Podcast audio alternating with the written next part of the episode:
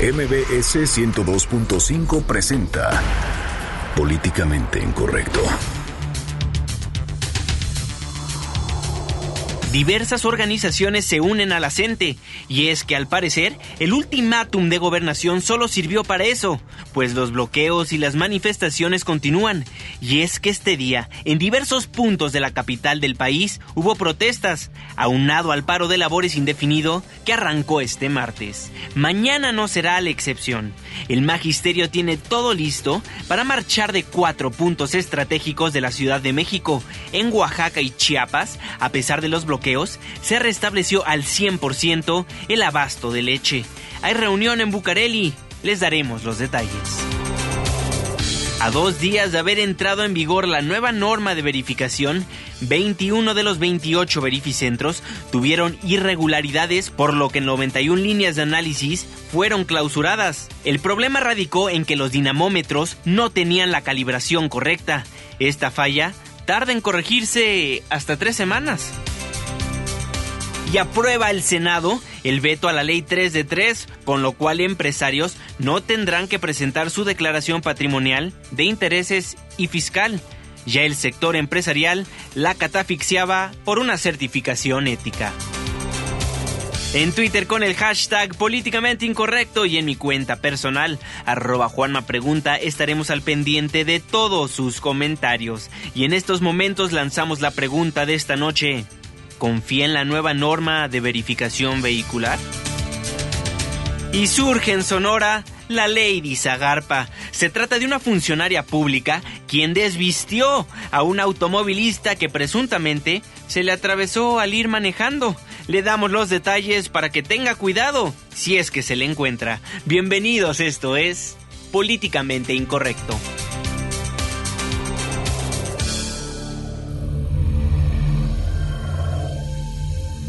Estás a punto de entrar a una zona de polémica y controversia. Una zona de discusiones álgidas y análisis mordaz.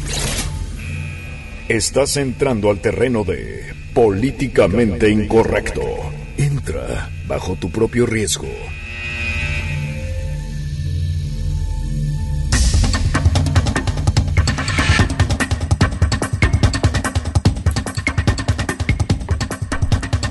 Muy buenas noches, 9 con 3 minutos. Le doy la más cordial bienvenida a este su espacio políticamente incorrecto, la mesa de análisis y de opinión de Noticias MBS. Hoy martes, martes 5 de julio de 2016, día del bikini y marchas, marchas y más marchas en la bella capital del país.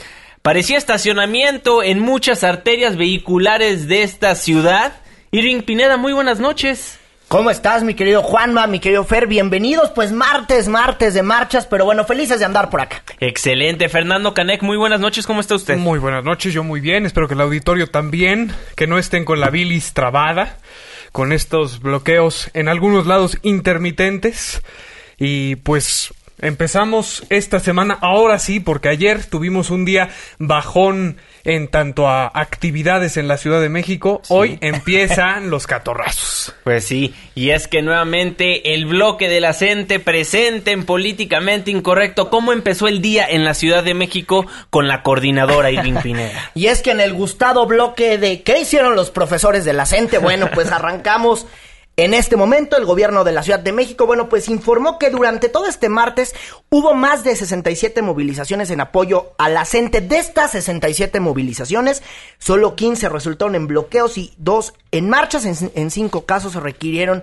la intervención de los policías capitalinos. Y es que nos agarró de sorpresa la CENTE, pero Francisco Bravo, el líder de esta organización aquí en la Ciudad de México, pues dio a conocer detalles de esta movilización. Sí, somos cientos de escuelas las que hoy paramos. El acuerdo que tenemos con los papás es que la documentación, digamos, se va a entregar, es decir, que eso no está en riesgo. El paro de labores que hoy iniciamos los maestros de la Ciudad de México es porque se discuta la reforma educativa, es decir, tiene que haber necesariamente una discusión al respecto porque es lo que nos ha generado, porque nos ha generado este, muchas problemáticas. Pues ahí lo que dice Francisco Bravo de la CENTE de la Ciudad de México al respecto de todo, todo el paro que movilizaron a las escuelas. Sí, es la primera vez que vemos en estas movilizaciones de la gente que han llevado a lo largo de este 2016, inclusive las que hicieron aquí en la capital durante 2014, que son apoyados por personas, aunque sean, eh, pues, eh, como decían por la mañana, equipos pequeños los que estaban bloqueando así, decía un funcionario por la mañana, equipos pequeños son los que están bloqueando. bueno, son equipos pequeños que están justo en este eh, momento, pues, apoyando a la gente, que están hoy por hoy apoyando a la gente y que hoy por hoy están participando en sus movilizaciones. Entonces, aunque sean pocos, estamos ya en una bronca que va aumentando y va aumentando y va aumentando y va aumentando y va aumentando. Claro, porque esto lo que busca es presionar a la Secretaría de Gobernación a entablar el diálogo lo más pronto posible y a realmente traer sobre a, a, la mesa de discusión la reforma educativa, en más allá de un aspecto político, ya en un aspecto de ver qué se le puede reformar a esta reforma. Sí, al parecer el ultimátum de gobernación únicamente hizo muchísimo más fuerte a la gente. Pues bueno, vaya, vaya, vaya noticia que les estamos dando Más a allá conocer de hoy. Hacerlo más fuerte a la gente o de hacerlo más que como músculo. Es preocupante lo que está pasando, porque hay que decirlo. En la, aquí en la capital de la República Mexicana habrá que estudiar cuáles son las causas y cuáles son los malos mensajes de comunicación que estarían dando algunas autoridades para que se pongan a defender a los profesores de la CENTE. Ojo, con esto no estamos diciendo que los profesores de la CENTE todo lo que digan sea falso, ¿no? Claro, Así de como no estamos manera. diciendo que todo lo que diga el gobierno sea falso. Pero aquí hay un error de comunicación, o aquí hay varios errores para que por la mañana comenzaran estas eh, protestas de apoyo a la gente. Algo pasó mal en el operativo que en estos últimos 15 días ha aumentado en algunas partes, con algunos personajes, con algunos ciudadanos comunes y corrientes que han decidido apoyar a la gente. Ojo, no son todos, es un tema que está generando una polarización importante. Ahora, la protesta no gusta aquí en la Ciudad de México porque si de por sí es complicado andar en la Ciudad de México, bueno, las protestas de la gente siguieron y luego después por la tarde pues estuvieron del Ángel de la Independencia y pretendieron llegar al Zócalo Capitalino. ha Así sido una es. jornada que comenzó desde las cinco y media de la mañana y terminó poco después de las 7 de la noche. Ojo, te- para nuestro auditorio, hacer una diferencia importante. Unas cosas son los temas y las causas que representa la gente y otra muy distinta son las estrategias de protesta, que en este caso es lo que estamos analizando en el programa de hoy, que son los bloqueos y muy probablemente muchos estemos en contra de esa estrategia. Eso no deslegi- deslegitima las causas y los reclamos. Hay que aprender a diferenciar. ¿No? E- Eso creo que es importante, porque luego en los debates de Twitter tenemos gente que amalgama las dos cosas y no es lo mismo, pero no es lo mismo. Qué nada, bárbaro. más, nada más para puntualizar con eso, o no. O no, porque luego nos vienen unos catorrazos tanto de las llamadas telefónicas, pero estamos eh, tratando de hacer que la discusión consciente sea, por un lado, entender las causas del debate de la reforma en tanto a sus aspectos laborales, dónde están las objeciones de los maestros, dónde están eh, las peticiones de- del gobierno para mejorar la educación o la calidad de la educación y dónde están las fallas también, porque no es una reforma perfecta y lo hemos dicho muchas veces, menos que perfecta, tiene muchas cosas objetables. Entonces, diferenciemos eso. Hoy estamos hablando simplemente de la estrategia de la gente, de estos pequeños grupos que están decidiendo protestar de esta manera y que creo que hay muchas personas en la Ciudad de México que se oponen a este tipo de estrategias. Bueno, y trataron los integrantes de la coordinadora llegar al Zócalo Capitalino, pero fueron impedidos por granaderos de la Ciudad de México. Juan Carlos Alarcón nos tiene la información. Adelante, Juan Carlos, muy buenas noches. Gracias, Juan Manuel. Muy buenas noches. El agrupamiento antimotines de la Secretaría de Seguridad Pública de la Ciudad de México impidió el paso de la Coordinadora Nacional de Trabajadores de la Educación hacia el Zócalo Capitalino sobre Avenida Juárez a la altura del Palacio de Bellas Artes. Los granaderos desplegaron una línea de seguridad para impedir el paso de los manifestantes, lo que generó enfado entre los participantes de la marcha sin que se registraran enfrentamientos. El operativo de vigilancia también se reforzó con presencia de la Policía Auxiliar en las calles Francisco y Madero y 5 de Mayo, ya que son los principales accesos al circuito Plaza de la Constitución. Sobre Avenida Juárez también quedaron atravesados autobuses y unidades tácticas de la Secretaría de Seguridad Pública, por lo que no es posible seguir hacia el primer cuadro de la ciudad. Los uniformados solo portaban eh, casco de protección, equipo corporal y escudo acrílico, mientras que otros portaban extintores para sofocar cualquier objeto inflamable. Los agentes de tránsito continuaron con el resguardo de la retaguardia sobre el paseo de la Reforma en el tramo de la glorieta de Colón a la avenida Bucareli hasta que llegaron finalmente al hemiciclo a Juárez. Autoridades policiales informaron que persiste el saldo blanco ya que no se reportaron incidentes de violencia. Hasta aquí la información. Muchísimas gracias, Juan Carlos. Pues ahí lo que pasó esta tarde, no pudieron llegar a el, al Zócalo Capitalino. Bueno, pues al Zócalo Capitalino, si uno anda marchando, es muy difícil que uno llegue. La verdad es que ya desde hace varios años, cuando uno quiere llegar al Zócalo, la verdad es que siempre lo retienen ahí en Avenida Juárez con el eje Lázaro Cárdenas. Y también hay que decirlo eh, sobre este mismo asunto que sí nos agarró por sorpresa a varios capitalinos que salíamos por la mañana de, la de las casas, bueno, ver estas protestas. En algunas escuelas no hubo clases, de acuerdo a lo que informaron las autoridades. Y también hay que decirlo, bueno, que nos marquen al 5166125 a ver si también los agarraron de sorpresa o igual y la gente del auditorio, los profesores les dijeron, oigan, mañana no vamos a dar clases porque vamos a apoyar a la gente, mañana los chavos van a salir más temprano porque sí se cortaron las clases en algunas escuelas de la capital del país. No en todas, pero sí en algunas. Así es, y Luis Ignacio Sánchez, el administrador federal de los servicios educativos en el Distrito Federal, pues dijo que de las 252 escuelas capitalinas en paro, en 143 la protesta se impuso por estos grupos ajenos a la comunidad escolar. Así lo dijo. Tendremos que entender qué es lo que está pasando, por eso tenemos desplegado un grupo de 80 abogados en las diferentes sedes para saber exactamente y para que nos levanten todas las actas y sepamos dónde estamos parados. ¿No corre riesgo la entrega de certificados cuando ellos Ninguno. Será el día 15. Yo creo que esto de paro indefinido no será paro indefinido, más bien hay un exceso de comunicación de otros grupos. A mí me parece que sin minimizar, sí es importante dejar claro que Hoy pararon en la Ciudad de México el 4.5% de las escuelas de la ciudad. Tenemos 4.200 escuelas. Esta fue, ese es el tamaño, digamos, del paro. No quiere decir que sea un asunto menor, yo creo que es importante, tendremos que atender cada uno de los casos, pero también tendremos que ver exactamente qué es lo que está pasando y quiénes son los que se movieron en ese sentido. Escuela que cierre los maestros se les descuenta. En las escuelas de la Ciudad de México hay normalidad. Y si se cierran las escuelas, yo esperaría que para la próxima vez sean los maestros los que defiendan que las escuelas no se cierren. Bueno, ahí lo que dijo Luis Ignacio Sánchez, el administrador federal. A ver si con la ley del garrote funciona. A ver si con esa ley del garrote y tan sácale punta van a funcionar. Porque no ha funcionado, ¿eh?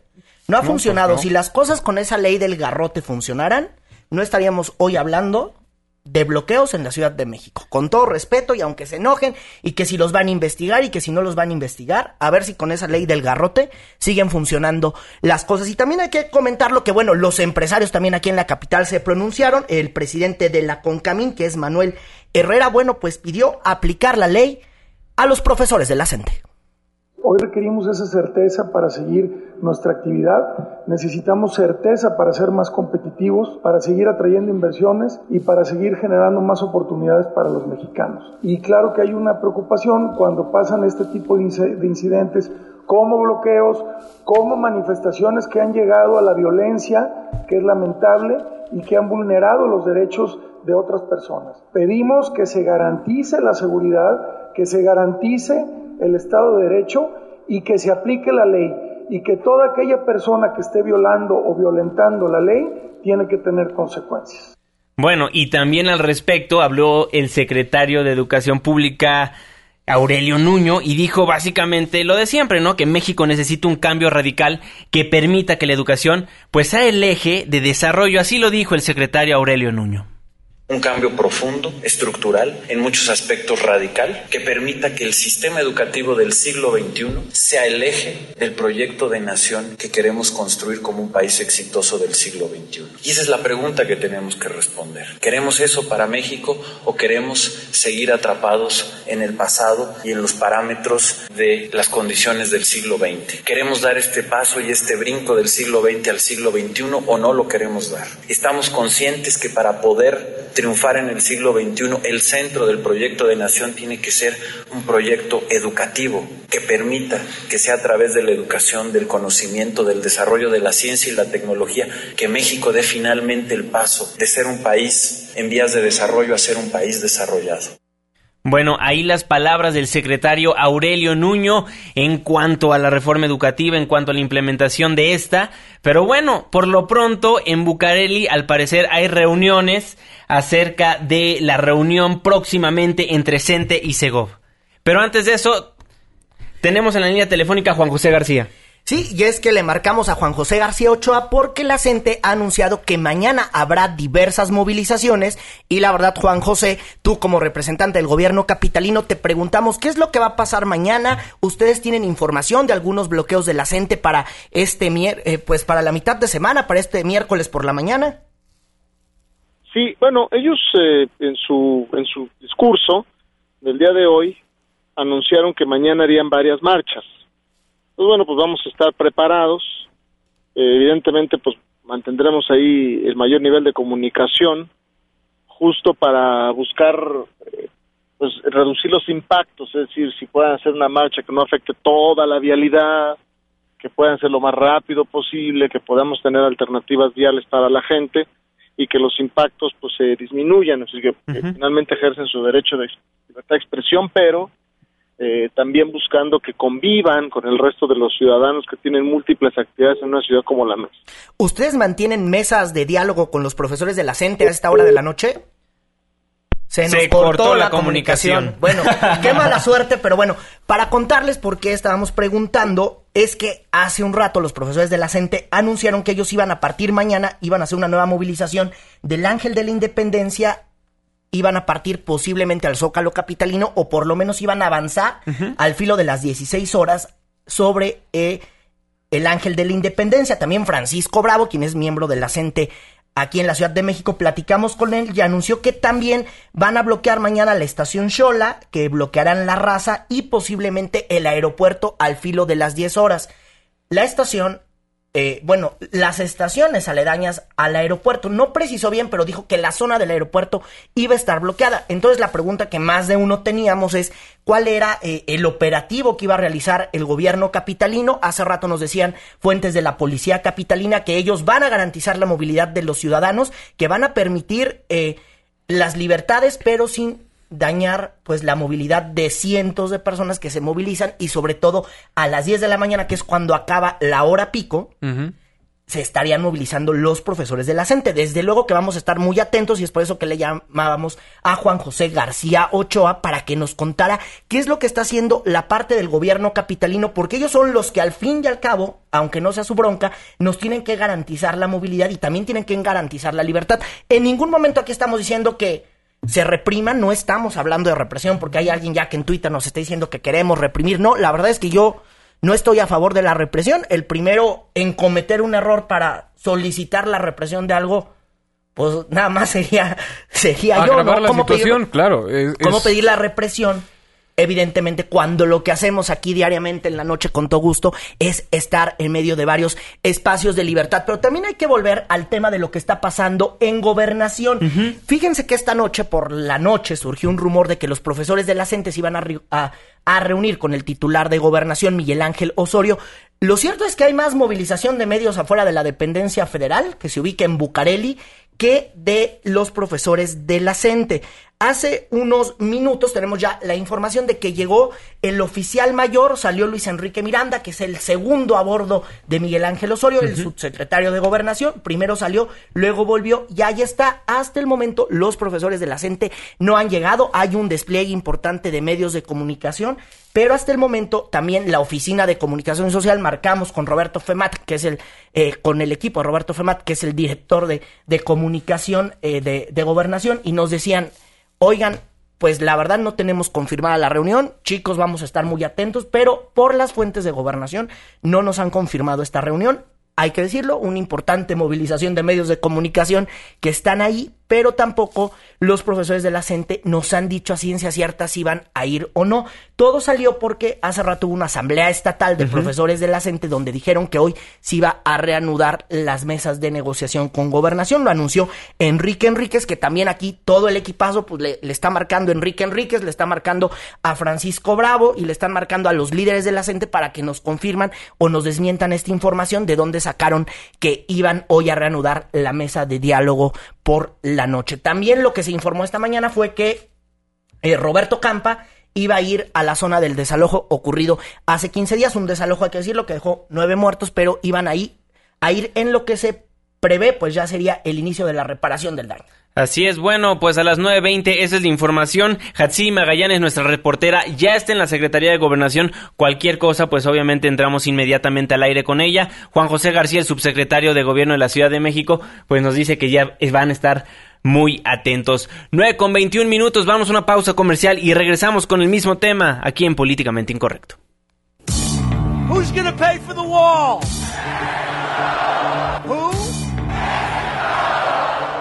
Vamos a echar adobes para el muro de Trump y regresamos a Políticamente Incorrecto.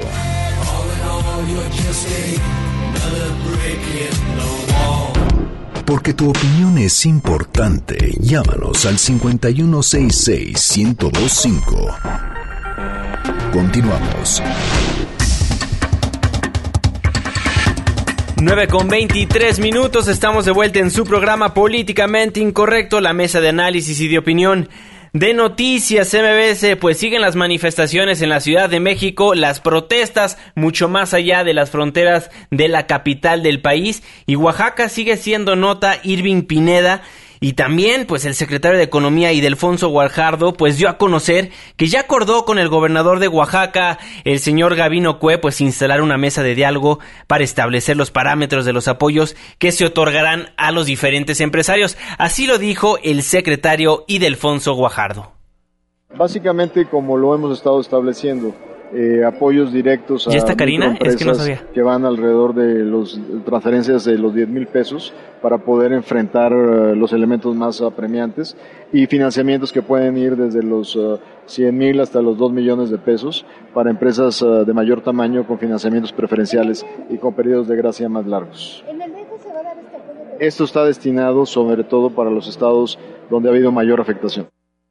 Bueno, ahí parte de lo que está diciendo Idelfonso Guajardo. Y es que, mire, la verdad es una noche importante en materia informativa y sobre todo con esto que se está moviendo con la gente de qué es lo que va a pasar, si van a continuar o no las mesas de diálogo. Déjeme informarle que, bueno, en este movimiento que está allá en Gobernación, que está en Bucareli, donde, donde despacha Miguel Ángel Osorio, mi querido Juanma, mi querido Fer, nos están diciendo que todavía no han llegado los profesores, nos están diciendo que todavía no están los profesores, no han llegado los profesores. Algunos medios de comunicación difundieron que ya estaban llegando, pero la información que les podemos dar con Es toda la precisión mm, es que los, profes- los profesores no han llegado. Luego aquí en Noticias MBS les estamos marcando a cada uno de ellos y no nos contestan. Y también tenemos la información de que hay una asamblea en, en la CENTE de la Ciudad de México, la CENTE-DF, que está allá. eh, que está muy cerca de gobernación, está como a cinco minutitos ahí por el eje Lázaro Cárdenas, ahí por la zona de Garibaldi, está esta, esta, esta, perdóname, esta, la base de la, de la CENTE en la Ciudad de México. Le Y- hicieron un bloqueo Y tengo un bloqueo, bloqueo, bloqueo.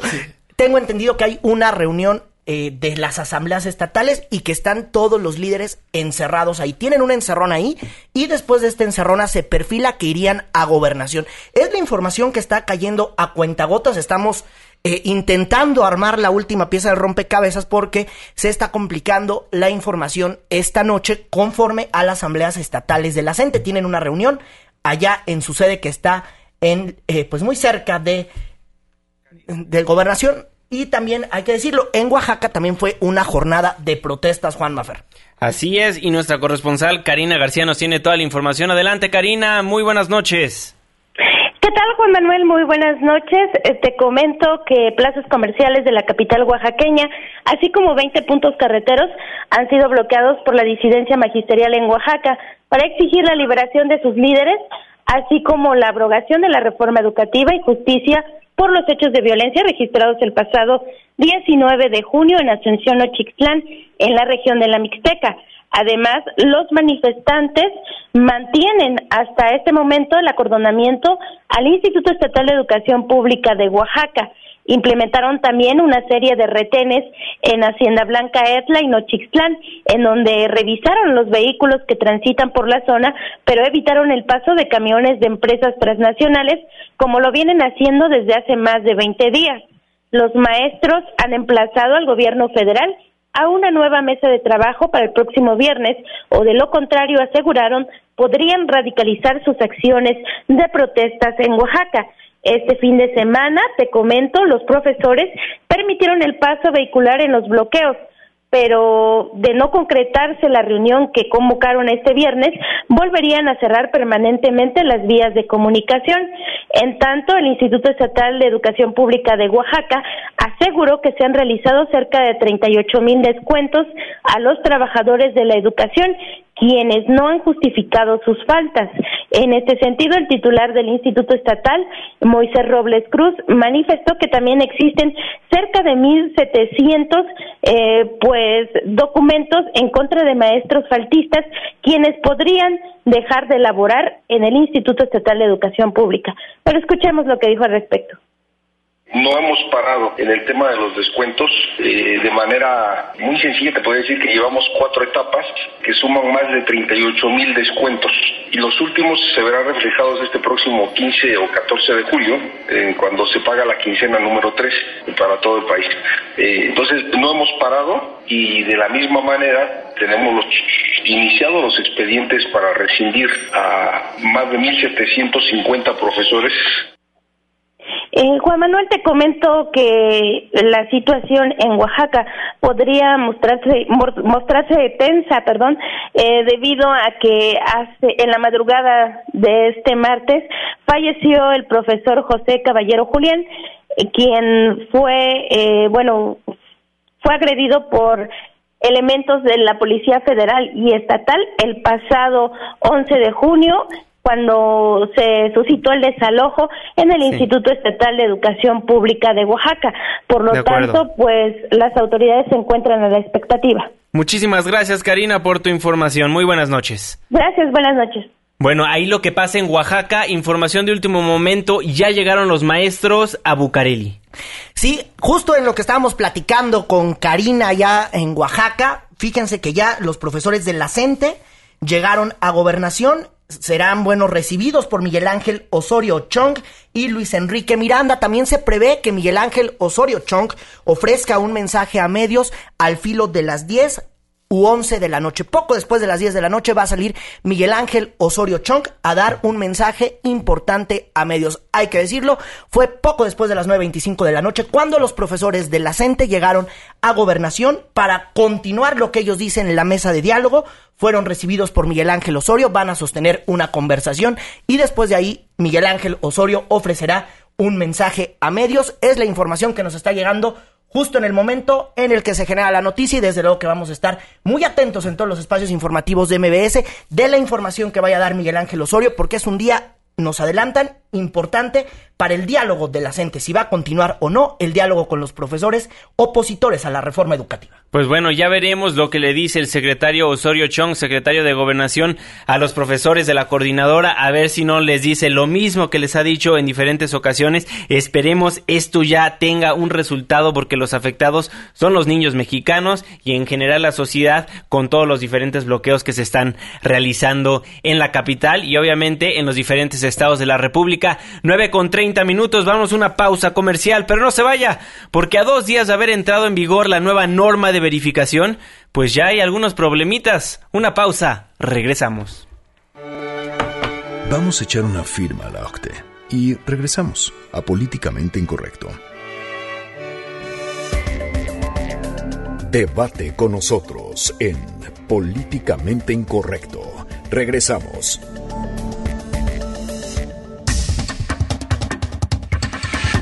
9 con 33 minutos, estamos de vuelta en su programa Políticamente Incorrecto, el espacio de noticias MBS pues donde opinamos de todo para que usted sea parte de la controversia en nuestras cuentas de Twitter, arroba Juanma Pregunta. Arroba Irving Pineda y no se enojen, estamos esperando sus llamadas, por favor. Arroba Fernando Canec, pero yo conminaría a que debatamos argumentos, porque luego nada más son cosas así, generalidades. Digo, 140 caracteres en Twitter no son suficientes, entonces nos puede escribir usted a nuestra página de Facebook, ahí nos puede echar un chorote explicándonos cuál es su posición, lo que nos interesa son los argumentos. Los insultos, pues digo, también son bienvenidos, pero no ahondan en nada la conversación, Chihuahua. Exactamente, aquí tratamos de generar un debate con criterio. Bueno, pues como se lo comentábamos antes del corte, a dos días de haber entrado en vigor la nueva norma de verificación, pues ya 21 de los 28 verificentros tuvieron irregularidades y para platicar de esto nos acompaña su procurador de inspección industrial de la Profepa, Arturo Rodríguez. Su procurador, muy buenas noches, ¿cómo está? Bien, Juan Manuel, muy buenas noches a todos. Oiga, pues cuéntenos cuántas líneas han sido suspendidas. 91 líneas, Juan Manuel, en 21 de los 28 verificentros que hemos visitado, como tú bien dices, a partir del primero de julio. Nosotros eh, estamos continuando con estas visitas y las seguiremos haciendo hasta diciembre de este año, mientras dure la vigencia de la norma emergente que se publicó por Semarnat eh, recientemente es una norma emergente que pudiera ser prorrogada por otros seis meses en tanto sale una norma definitiva. ¿Su procurador no le preocupa la Profepa que pues tantas líneas pues estén dañadas? Pues eh, claro, es eh, por supuesto la labor de la Profepa vigilar que estas líneas funcionen adecuadamente. Están utilizando sistemas de medición en los cuales hay varios componentes y estos componentes hasta ahora en las líneas que hemos clausurado no han recibido las calibraciones que deben recibir con la frecuencia que la norma dispone. Y para arreglar esta, estas irregularidades, pues ¿cuánto más o menos tarda? Bueno, calibrar una, unas pesas o calibrar un eh, opacímetro o un gas eh, para el analizador de gases es algo que no debe llevar demasiado tiempo, Juan Manuel. Por ejemplo, en el caso de las pesas, esto debería llevar entre dos y tres semanas máximo. De manera que cuando un verificentro quiera cumplir con las irregularidades, eh, para cubrir, pues, para subsanar las irregularidades que nosotros hemos identificado, no debería llevarles demasiado tiempo regresar a la normalidad y estar en condiciones de proveer los servicios que han venido ofreciendo a los clientes. Y sobre todo este, el famoso sistema OBD2, ¿verdad? Bueno, el OBD2 es precisamente, y tú bien lo mencionas, una novedad que viene en esta norma, porque tradicionalmente la verificación de las emisiones de los vehículos se hacía a través del dinamómetro, estos rodillos que, todos conocemos, eh, sobre los cuales se posan las llantas de los vehículos. Pero a partir de 2006, todos los vehículos que se comercializan en México cuentan con una computadora a bordo y esta computadora, entre otras cosas, eh, identifica y registra una serie de datos que son útiles para determinar cuáles son las emisiones de los vehículos.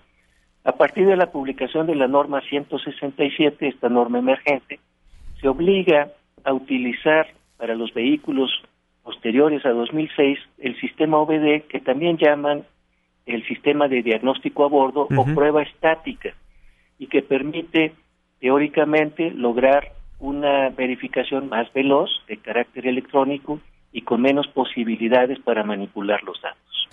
Oiga, don Arturo, y, en este el sistema OBD2 ha habido varias preguntas. Por ejemplo, ¿todos los coches de 2007 para adelante tienen este el sistema OBD2? Bueno, no necesariamente el OBD2. Hay diferentes sistemas OBD. existe el OBD, el OBD2, que es por supuesto una versión posterior, y existe el Euro OBD. todos los vehículos tienen que contar con un sistema de diagnóstico a bordo o similar, de acuerdo con la norma.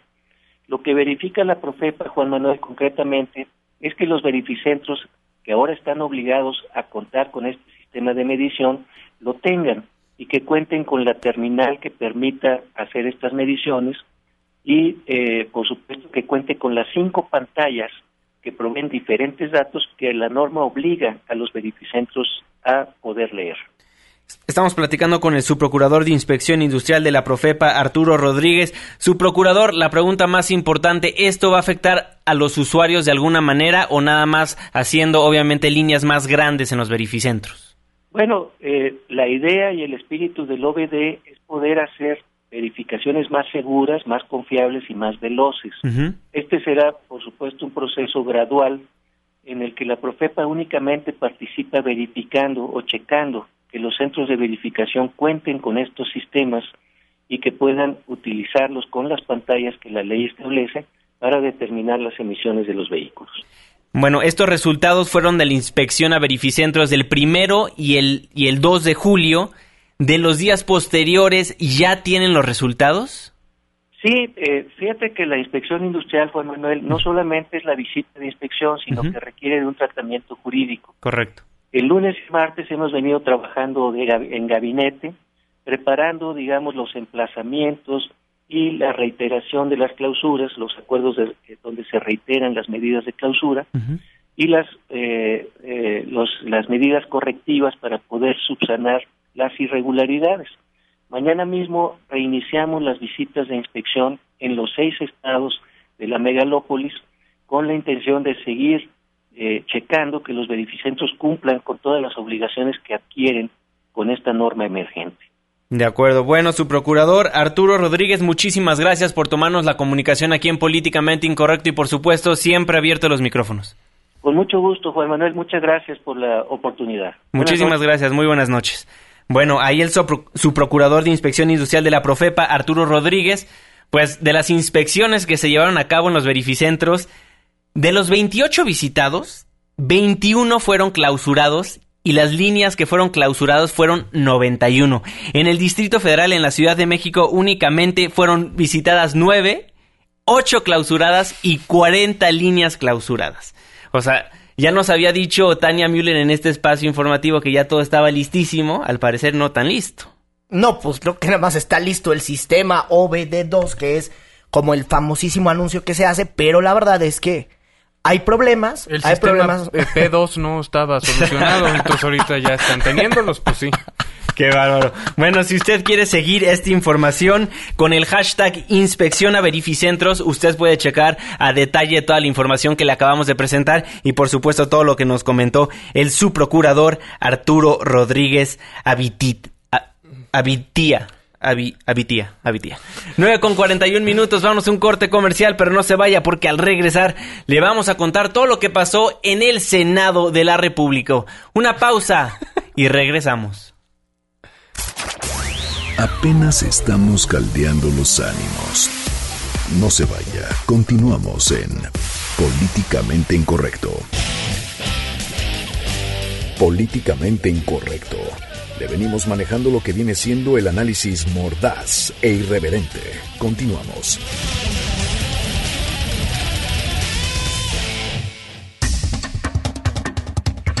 9 con 43 minutos. Muchísimas gracias por seguir acompañándonos en Políticamente Incorrecto, la mesa de análisis y de opinión de Noticias MBS. Pues ayer se lo comentábamos.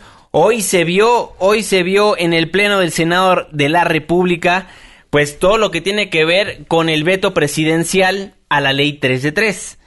Oscar Palacios nos tiene toda la información. Oscar, muy buenas noches, te escuchamos. Gracias, Juan Manuel. Buenas noches. El Senado de la República avaló las observaciones presentadas por el presidente Enrique Peña Nieto a la Ley General de Responsabilidades Administrativas, también conocida como Ley 3 de 3. Con 80 votos a favor, 19 en contra y 4 abstenciones, el Pleno de la Cámara Alta se allanó a las propuestas del Ejecutivo y eliminó la obligación de los particulares de publicar sus declaraciones patrimonial y de intereses. Desde la tribuna, el presidente de la Comisión de Anticorrupción y Participación Ciudadana, Pablo Escudero Morales, precisó que a pesar del veto presidencial, la iniciativa privada no quedará excluida en el tema del combate a la corrupción. Y es que recordó se aprobaron ya más de 40 artículos que contienen las obligaciones y sanciones para los particulares que incurran precisamente en este tipo de actos. Escuchemos.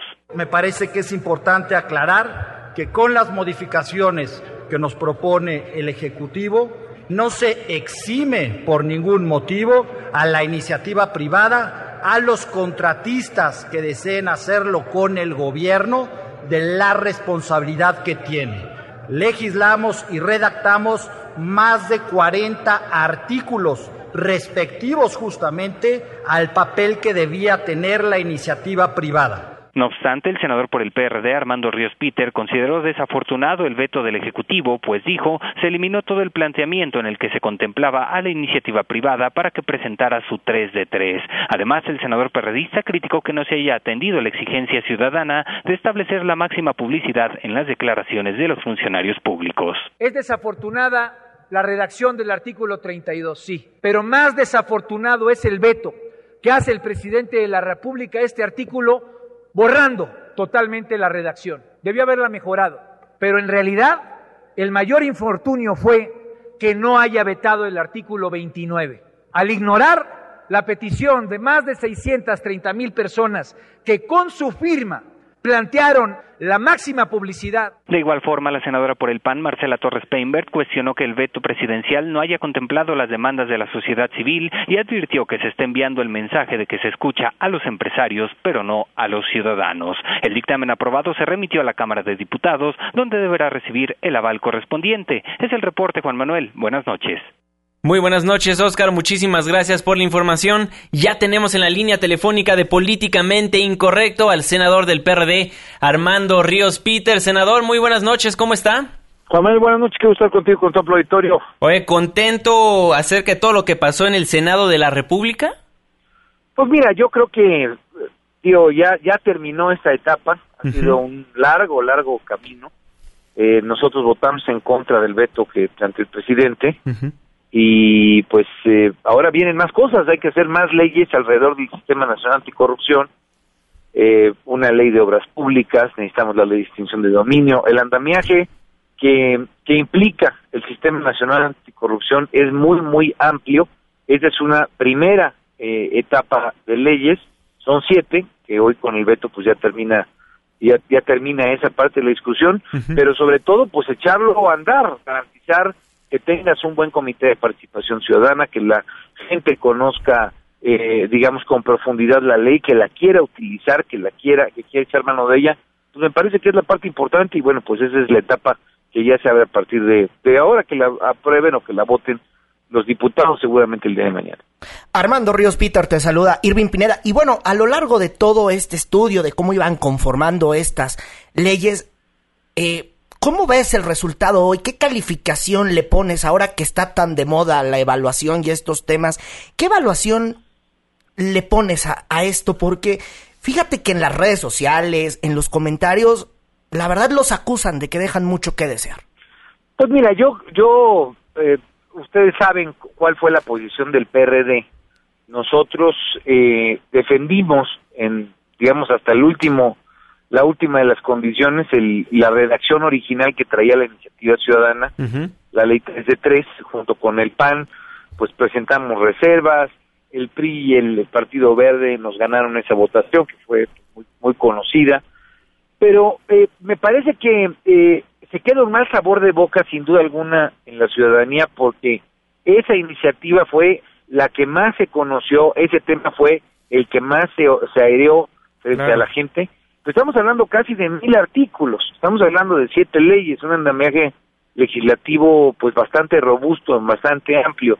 Entonces, en términos de los ojos de la gente, yo creo que se perdió la oportunidad de darle mucha claridad a los ciudadanos y a las ciudadanas de que ese esfuerzo organizacional, ese esfuerzo organizativo que habían realizado para hacer la iniciativa ciudadana, pues iba a tener frutos completos, ¿no? Y y primero, pues eso eh, lo votaron en contra el PRI y el Verde, pero después creo yo que el gran error, y por eso votamos en contra en, cierta medida el día de hoy, pues estuvo del lado del presidente Peña Nieto, porque al tener capacidad de vetar y al haber vetado el artículo 32, que es el que tiene que ver con la iniciativa privada, pues también podría haber vetado el artículo 29, que es el que tenía que ver con las declaraciones de servidores públicos para hacerlas eh, completas y obligatorias.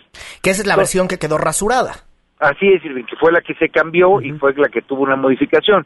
Es difícil dar una calificación en términos de percepciones, pues creo que quedó un sabor de boca en la ciudadanía, pero yo soy de los que está convencido de que el sistema es un sistema amplio y robusto. Hubiera quedado mucho mejor con el tema de las declaraciones, sin duda, por eso sí lo defendimos, pero hay una nueva fiscalía, va a haber un comité de participación ciudadana que va a presidir el sistema, vamos a tener, digamos, un andamiaje de coordinación mucho más eh, consistente y mucho más sólido, pues yo creo que todo eso es bueno y me parece que tiene una, puede, debe de tener una buena calificación, pero sobre todo es importante que la gente conozca esta ley para que la aplique y exija su aplicación. ¿Cuál es la ruta legislativa que todavía le falta a esta ley aprobada ya por ustedes en el Pleno hace un rato? Bueno, entiendo que se mandó hace rato, que la aprobamos por ahí de las seis, eh, siete de la noche eh, o de la tarde. Eh, entiendo que ya se mandó a la Cámara de Diputados, tienen que dictaminar primero allá en Comisión Anticorrupción y después llevarla al Pleno. Seguramente eso ocurrirá en el transcurso del día de mañana y pues eh, habrá que entregarle eso ya al Ejecutivo para que lo promulgue, lo publique y pues ya eh, será la primera etapa de aterrizaje de la ley en cuanto a hacerla. Ahora hay que darla a conocer a los ciudadanos, quiero insistir mucho en eso, Irving, porque la gente tiene que conocer el sistema, tiene que saber cómo generar una denuncia, tiene que saber cómo eh, presentar, ya sea en la Auditoría Superior de la Federación, la Secretaría de Función Pública o en la propia Fiscalía Anticorrupción, pues las denuncias que pueda tener respecto a, a, estos hechos de corrupción. Entonces, tiene mucho que tenemos que hacer donde los ciudadanos los queremos tener activos, participativos, así como hicieron una iniciativa ciudadana, pues que se apropien de la ley para aterrizarla. Y hay otras leyes, perdón, rápido, eh, hay otras leyes que todavía faltan, ley de obras públicas, ley de eh, contabilidad gubernamental que hay que armonizarla, tenemos que seguir debatiendo el tema del fuero, la ley de extinción de dominio, pues es mucha chamba todavía que falta. Armando, te saluda Fernando Canec. ¿Cómo lograr que la ciudadanía eh, realmente tome el rol activo de supervisión para apoyar este sistema nacional anticorrupción? Sobre todo con un ejemplo como este, donde el sentir popular se vio traicionado en ambas cámaras, donde no se aprobó la propuesta inicial, donde queríamos que nuestros funcionarios públicos nos rindieran cuentas. ¿Cómo volver a capturar este eh, anhelo de cambio de la ciudadanía cuando vino esta gran desmoralización? Mira, primero que nada hay que hay que ver quiénes eh, traicionaron esa confianza. Luego cuando se dice el Senado, la Cámara, no, fueron partidos políticos en específico y a esos es a los que hay que eh, arrimarles el fierro, dicen ahí en mi tierra, ¿no? ¿quiénes, fueron, los, ¿quiénes, fueron, los, que los que la votaron en contra? Pues fueron el PRI y el Verde. Entonces me parece que ahí hay una eh, política que se tiene que que, que, desmarcar con toda claridad. Pero pasando a lo siguiente, eh, la gente hoy en las sobremesas, el tema de la corrupción es un tema ampliamente comentado, es una preocupación amplia en un municipio, en la ciudad, en las delegaciones, frente a todos los partidos políticos hay quejas de que hay eh, servidores públicos y de que hay también empresarios que a través de la corrupción se están beneficiando y están sacando a otros empresarios de la competencia, etcétera. Bueno, ¿Cómo, ¿Cómo garantizar que la gente confíe en la ley? Primero que nada, conociéndola. Segundo, buscando utilizarla. Hay que denunciar, hay que garantizar que muchos de los patrones culturales que hoy no tenemos respecto a la, a la, a la corrupción se pues, empiecen a cambiar. Y eso es algo que el sistema, con el Comité de Participación Ciudadana, con los informes anuales que va a estar haciendo, pues tiene que provocar y que tiene que generar eso. Atención, que su, que su voz, la voz del sistema sea escuchada. ¿Quién va a presidir el sistema? Van a ser los ciudadanos, va a ser un miembro del Comité de Participación Ciudadana. Entonces yo creo que ahorita hay que meternos mucho, y es algo que en, la oficina y en el Senado nosotros estamos comprometidos, es a difundir la ley, a difundirla en sus artículos, a difundirla en cómo usarla, a difundirla en cómo involucrarse como ciudadano. Yo creo que esto pues eh, puede ser la parte positiva que frente al mal sabor de boca que dejó el cambio en la ley, pues hoy vuelva a relanzar activos ciudadanos. Pues senador Armando Ríos Peter, muchísimas gracias por regalarnos unos minutos aquí en Políticamente Incorrecto. Muy buenas noches. Siempre es bueno estar con ustedes. Les mando un fuerte abrazo. Va de vuelta. Bueno, ahí el senador Armando Ríos Peter Pues sí, él estaba bastante enojado con, con este artículo 32, dice que quedó bastante mocho, pero bueno, ya vamos a lo siguiente, ya dice que, que va a estar pues luchando en la Cámara como senador, y pues yo siento, modificar. Yo siento que deben de volver a revisar esta ley general de responsabilidades. Esperemos que aquellos que andan prometiendo que la van a revisar, pues pongan a pensarle de una vez qué le van a cambiar y qué le van a modificar, porque a todas esas organizaciones que les dijeron que sí, que ahora sí era en serio, pues pareciera que nada más nada fue en serio, ¿eh? Nada fue en serio. Pues sí, tanto ciudadanos como muchos legisla- legisladores están bastante molestos, pero bueno, seguiremos muy al pendiente de lo que vaya a pasar en las diferentes cámaras, porque recuerden que como fue a la Cámara de Senadores, ahora tiene que pasar a la Cámara de Diputados. Donde ya se perfila que sea rapidísimo, el rapidísimo. proceso. Pero Sí. además, lo gracioso de que haya quedado mocha esta propuesta no es, no les da un sentir como de que es un acto institucional de corrupción el decir, no, pues no nos vamos a preocupar por realmente transparentar porque no queremos que se vean algunas cosas nuestras. Entonces, es, es de verdad desmoralizante. Qué, qué bueno que existan eh, candidatos con, bueno, le- legisladores, candidatos que tengan estas propuestas, pero la aplicación es el problema más grande, porque luego tiene uno funcionarios públicos que son capturados en flagrancia haciendo cosas chuecas y aún así siguen impunes. Entonces, ¿de qué sirve un sistema nacional anticorrupción? Pues bueno, ya tenemos que, ver cómo será la coordinación entre pues las diferentes entidades que van a estar combatiendo la corrupción en nuestro país, llámese la función pública, la, los órganos internos de control, la Fiscalía Anticorrupción, el Tribunal Administrativo, pues ya veremos cómo va embonando poco a poco y cómo queda este rompecabezas. Esperemos que para el bien del ciudadano. Pues bueno, 9 con 56 minutos, vamos a una pausa comercial, pero no se vaya porque al regresar, no, nos quedamos todavía. No, hombre, pues nos vamos a quedar, ¿por qué comerciales? Muy bien. Bueno, es que también les queríamos comentar que surgió una nueva lady en las redes sociales.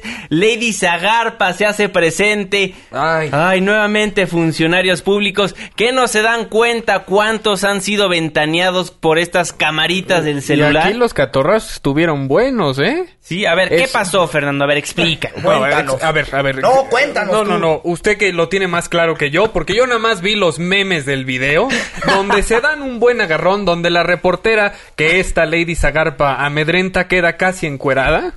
Entonces, ahí sí, yo eh, carezco del bagaje previo de, de lo que sucedió. Entonces, dígame usted, señor Pineda. Si usted tan amable, usted que sabe todos los chismes del lavadero, porque hoy no vengo con como Pedrito sola. Oh. A ver, Pati, cuéntame.